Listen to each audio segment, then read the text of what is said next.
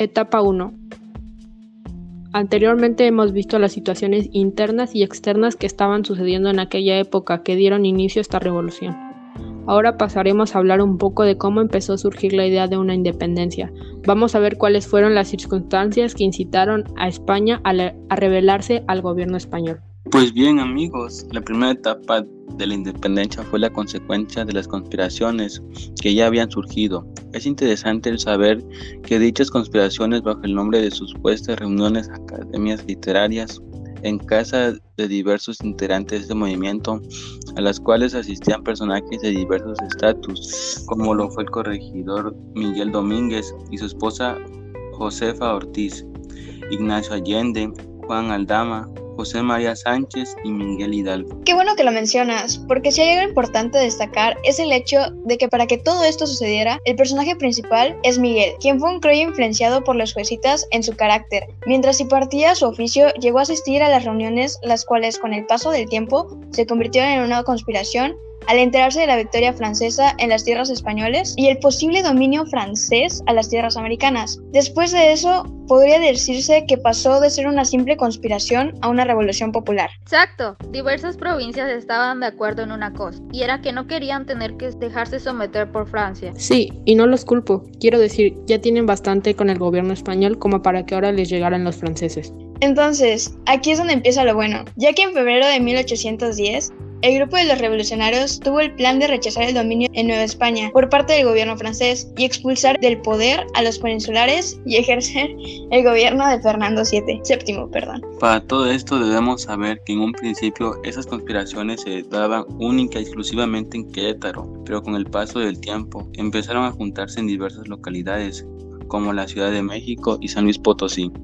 Algo que a mí personalmente me llama la atención es el hecho de que todo esto era un plan tan deseado de llevar a cabo que realmente no les importaba tener el poder de estar al frente en el movimiento, sino que deciden colocar a alguien específico para liderarlo de manera estratégica. Es así como nuestro querido Hidalgo queda a cargo del movimiento y se preguntarán ¿por qué Hidalgo? Pues bien, este señor era el que tenía influencia sobre un mayor número de personas Además, que tenía ciertos contactos en otros lugares del país, lo cual en ese momento les convenía bastante a los rebeldes.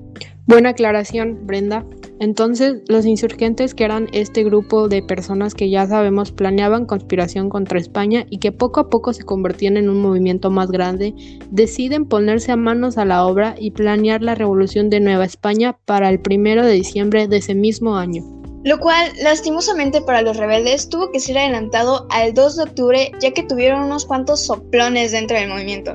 Y para colmo, no satisfechos con esto, tuvieron que volver a adelantarlo, pues denunciaron el movimiento con las autoridades, lo cual me hace dudar un poco que hubiera sido de la historia de nuestro país querido si este movimiento se hubiera sucedido en la fecha inicialmente programada. Entonces, volviendo a ponernos en contexto. El movimiento estaba inicialmente planeado para llevarse a cabo el primero de diciembre, pero debido a las circunstancias sostuvo que adelantarse el tiempo, quedando así el inicio de la independencia para la medianoche del 15 e inicios del 16 de octubre de, de 1810.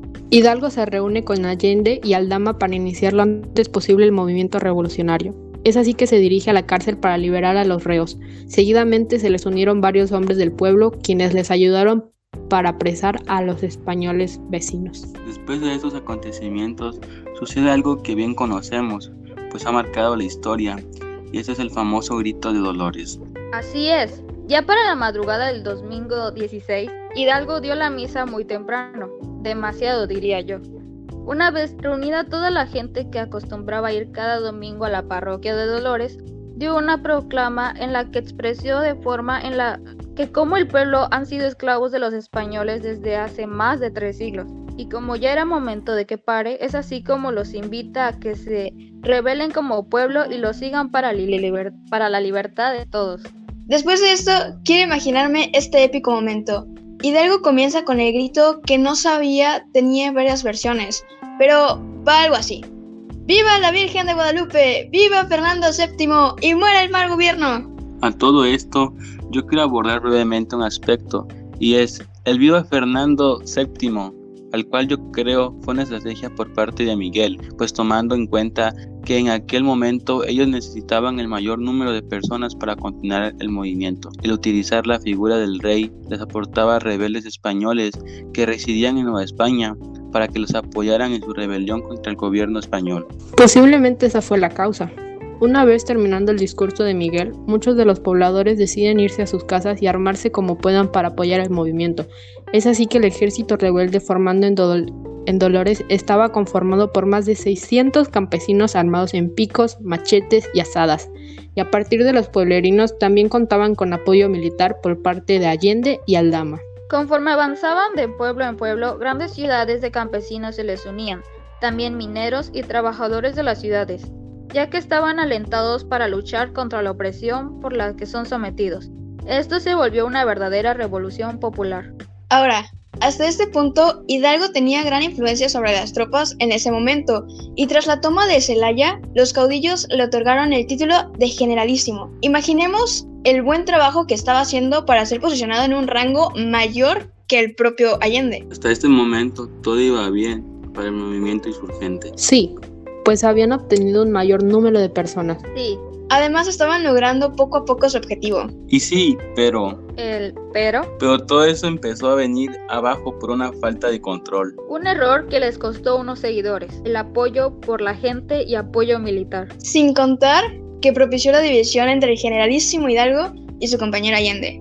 ¿Y cuál habrá sido este acontecimiento? Pues a eso es a, lo que vamos mis queridos amigos. El ejército insurgente, después de recorrer varios pueblos, llega a Guanajuato, lugar donde sin saberlo en este momento se, se daría uno de los sucesos más violentos por parte del movimiento rebelde de Hidalgo. Una vez llegados, el intendente Antonio Enriaño, que cabe decir formaba parte de los realistas, decide poner resistencia a los rebeldes, o sea, Pongámonos en contexto, los insurgentes habían formado un grupo bastante grande de personas y este compa decide ponerse en ese plan. O sea, entiendo que se supone era un movimiento tranquilo y lo que quieras, pero amigo, eso no se hace. Escuchemos esta triste historia. El intendente Arreón no quiso ser parte de los rebeldes y hasta este punto no hay nada malo en la decisión. El problema surge cuando, junto con varias familias españoles, hacen resistencia y se refugian en un edificio recién construido. Así que los rebeldes deciden tomar el edificio. Imagínate esto, eran tantos y con una fuerza tal que logran destruirlo. Eso debió haber sido una escena bastante fea de presenciar. Sí. Luego de la destrucción del edificio, hubo una matanza entre rebeldes y españoles que estaban refugiados, además de que muchos rebeldes decidieron saquear casas y puestos españoles de esa ciudad. Sí, tan feo fue ese acontecimiento que muchos oficiales criollos deciden abandonar el movimiento de Hidalgo, ya que este hecho está muy alejado de los propósitos iniciales. Desde ahí, podemos notar cómo la relación entre Allende e Hidalgo iba de mal en peor ya que en ese momento Allende demostró su disgusto por los saqueos y asesinatos que estaban ocasionando los rebeldes, mientras que estaban siendo permitidos por Hidalgo. No te pases. La verdad creo que todos coincidimos con que hizo mal Hidalgo. Sí. Sí. De ahí los insurgentes se dirigieron hacia Valladolid, donde cabe recalcar Hidalgo es excomunión al igual que sus seguidores. Imagínate lo que tuvieron que hacer para ser excomulgados. La pregunta es, ¿qué no hicieron? Una vez en Valladolid, Hidalgo toma la ciudad sin resistencia alguna, porque bien sabemos qué hubiera sucedido si lo hubieran hecho. Y atendido por María de Arizona, publica el decreto que abolía la esclavitud, demostrando así cuáles eran sus intenciones con el movimiento que estaba formando. Bueno, por lo menos vuelve a ser algo bueno. Sí. Así siguieron nuestros rebeldes hasta llegar al Monte de las Cruces, donde lograron derrotar a los realistas. Pero como Hidalgo aún no se quería no quería acercarse a la capital, decide que era momento de regresar rumbo al Bajío. Lo cual fue una mala idea si me lo preguntas. Sí. Aquí es donde las cosas se ponen feas para los rebeldes, pues mientras estaban en Aculco fueron derrotadas por el, el, ejército virreinal que estaba al mando del realista Félix Calleja y muchos de los rebeldes fueron aniquilados. Esto obliga a Hidalgo a huir a Valladolid mientras que Allende se se refugia en Guanajuato. Para ese entonces ya nos ubicamos entre finales de octubre e inicios de noviembre, fechas en las cuales la rebelión ya se había extendido a varias partes del país, lo que incluso hizo surgir un nuevo personaje importante del cual hablaremos en otro episodio y me refiero a Morelos. Siguiendo con la historia, José Torres le prepara la ciudad de Guadalajara para la llegada de Hidalgo, quien sale de donde se ubica y se dirige hacia allá. Una vez estando en Guadalajara, Miguel constituye el primer gobierno insurgente y promulga el decreto que abolía la esclavitud en todo el país, eliminaba los monopolios estatales y reduce el monto de las alcabalas. Parece que Hidalgo está volviendo el buen camino.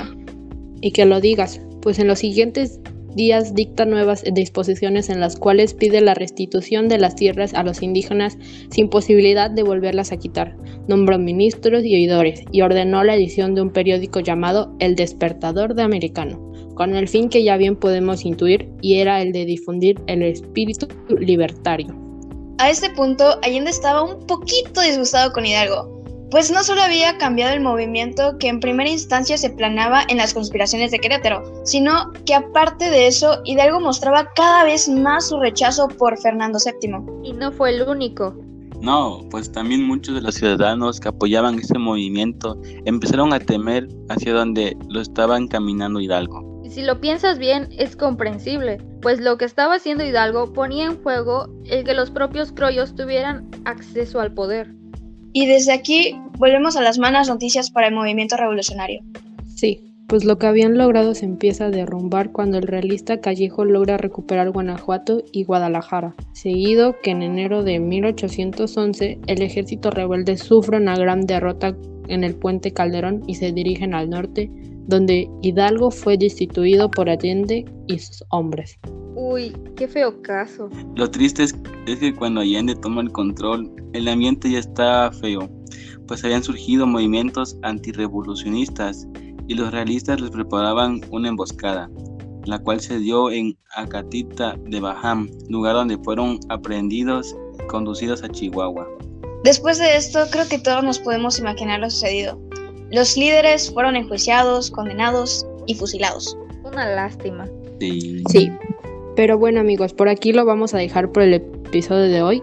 Si les parece un tema interesante, no olviden sintonizar en el próximo episodio. El ambiente histórico cada vez se pone mejor y los líderes están más cerca de lograr su cometido. Así que no se pierdan el próximo episodio. Hasta luego.